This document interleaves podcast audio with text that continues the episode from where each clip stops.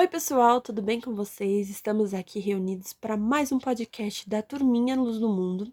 E hoje, como eu prometi para vocês, está aqui comigo o Cauã. Olá, gente. Ele é meu irmão, tá? Para quem ainda não conhece. É, como eu já tinha explicado anteriormente, a tia Cleide ela vai ficar afastada por alguns dias, né? Pelo menos essa semana do nosso podcast. Mas, como a gente já tinha comentado antes, o Cauã ele veio essa semana para conversar conosco sobre oração. Então vamos lá, Cauã, o que é oração para você? Bom, partindo do início, né?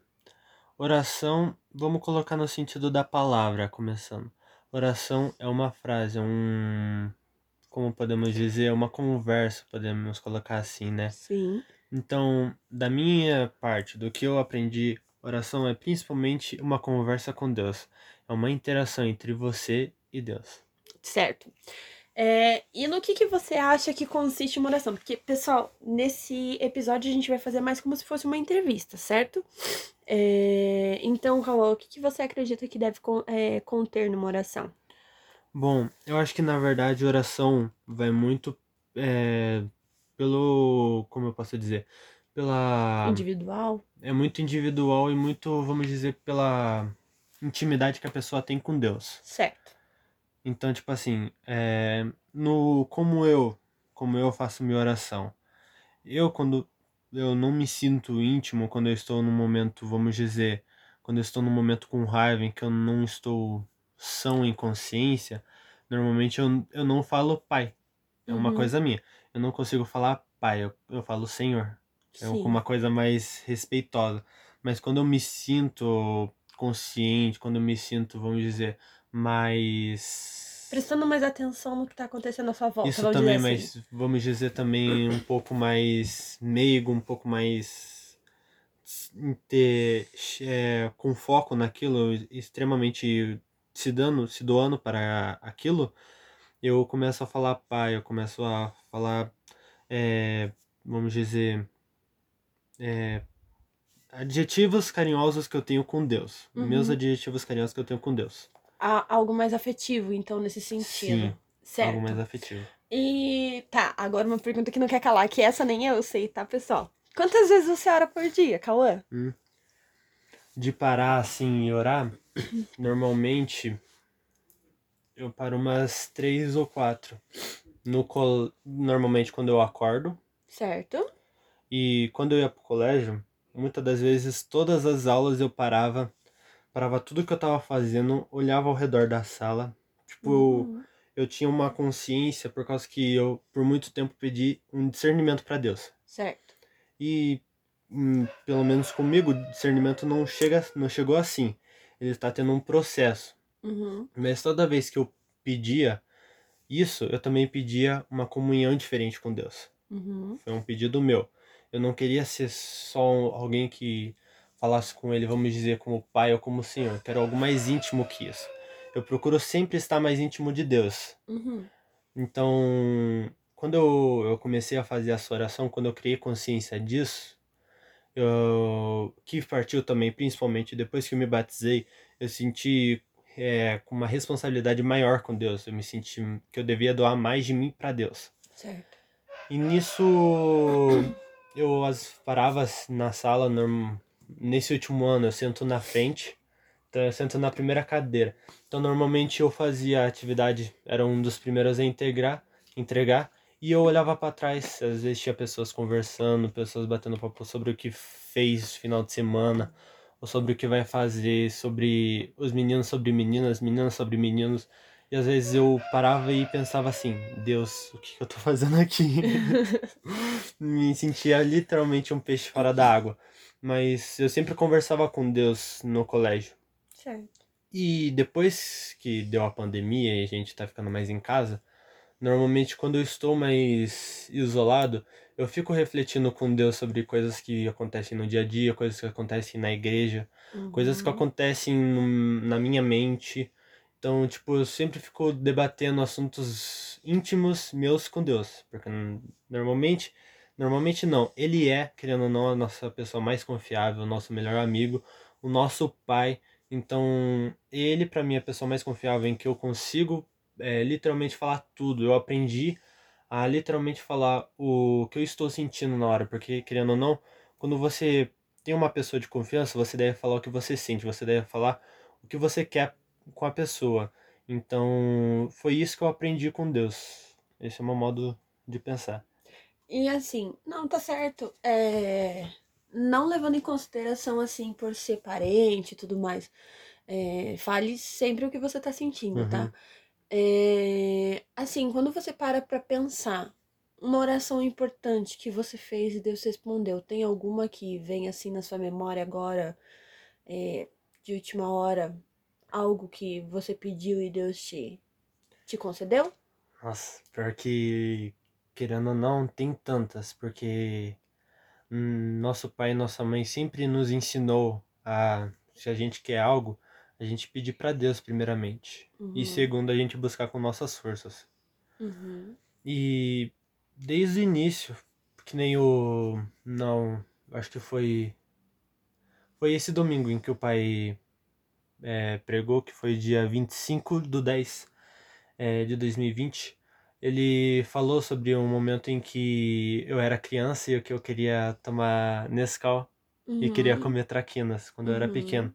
E Sim. ele falou que era pra eu orar e dormir, que amanhã a gente iria comprar. E naquele momento, eu lembro disso ainda, quando o pai falou, eu lembrei que eu, eu orei pra Deus e falei assim: é, Senhor, o meu pai não tem condições no momento. Eu sei que ele não consegue isso pra mim, mas eu sei, mas ele me ensinou que o Senhor consegue isso pra mim. E eu lembro que logo quando eu acordei, tinha uma compra em cima da mesa em que tinha o Nescau que eu pedi, tinha traquinas que eu pedi e ainda veio o leite junto de, de negócio, né? Uhum. E também tem outras vezes, como uma vez que eu queria um brinquedo em que custava na época 600 reais, era mais que um salário mínimo o brinquedo. E que a minha mãe falou que se eu fizesse uma campanha de oração, eu iria conseguir esse brinquedo. E que ela não tinha condições. É, só pra nisso- deixar em anexo, bem nessa época você tinha em torno de uns seis anos, se não me engano. Sim. Só É. pra vocês verem como é importante a gente instigar a necessidade de oração das crianças. A gente vai falar isso mais no- nos próximos dois episódios, mas conclui aí, Cauã. Daí você E- cria o presente. Eu queria aquele brinquedo. uhum. E eu, eu era fascinado por aquele personagem.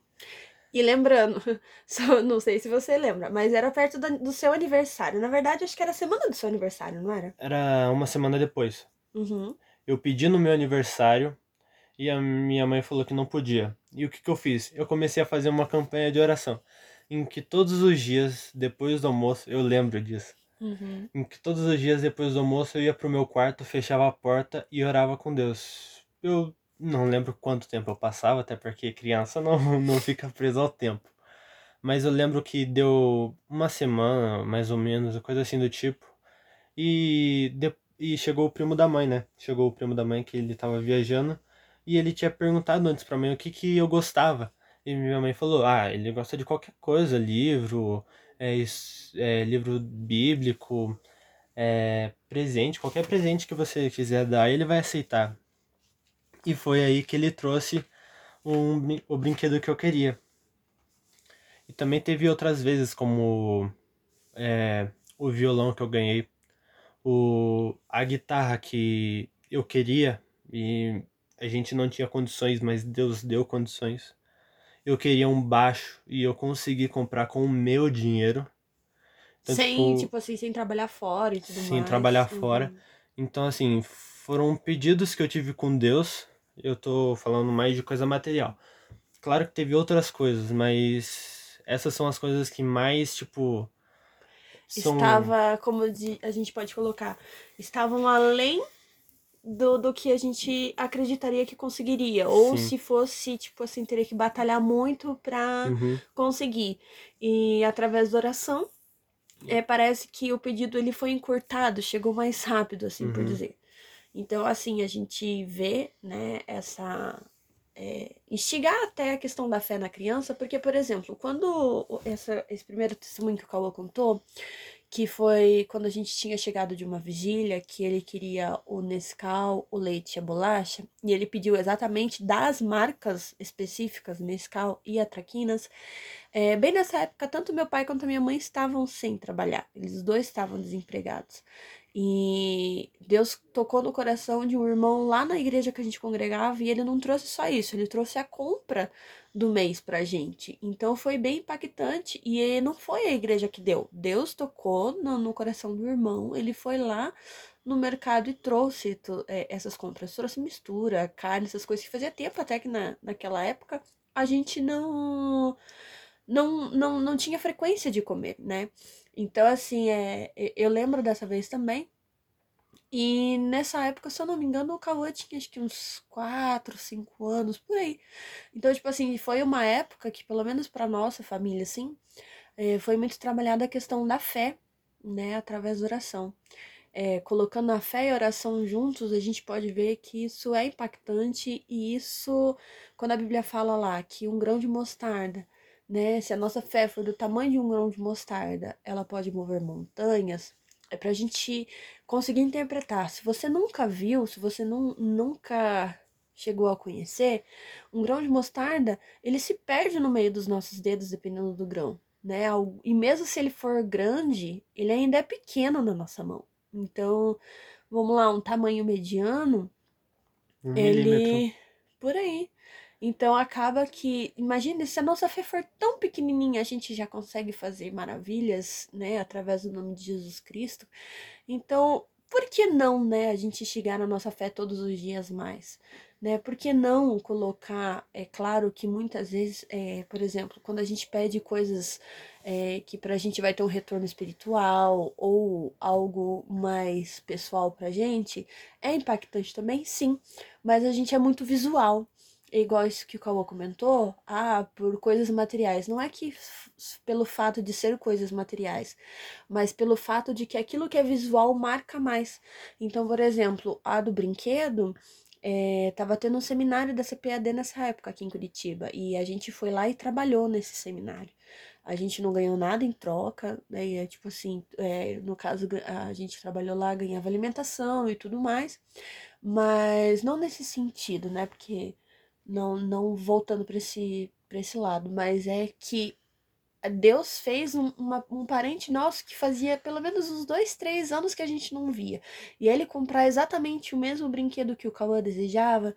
E como ele falou, naquela época era um brinquedo que o valor era, em média, o valor do salário mínimo, se não vou mais, né? Porque antigamente os brinquedos mais desejados da infância assim do Cauã, eles eram mais caros mesmo. Então, assim, a gente tem que compreender que a fé, ela pode mudar a nossa vida, se a gente deixar.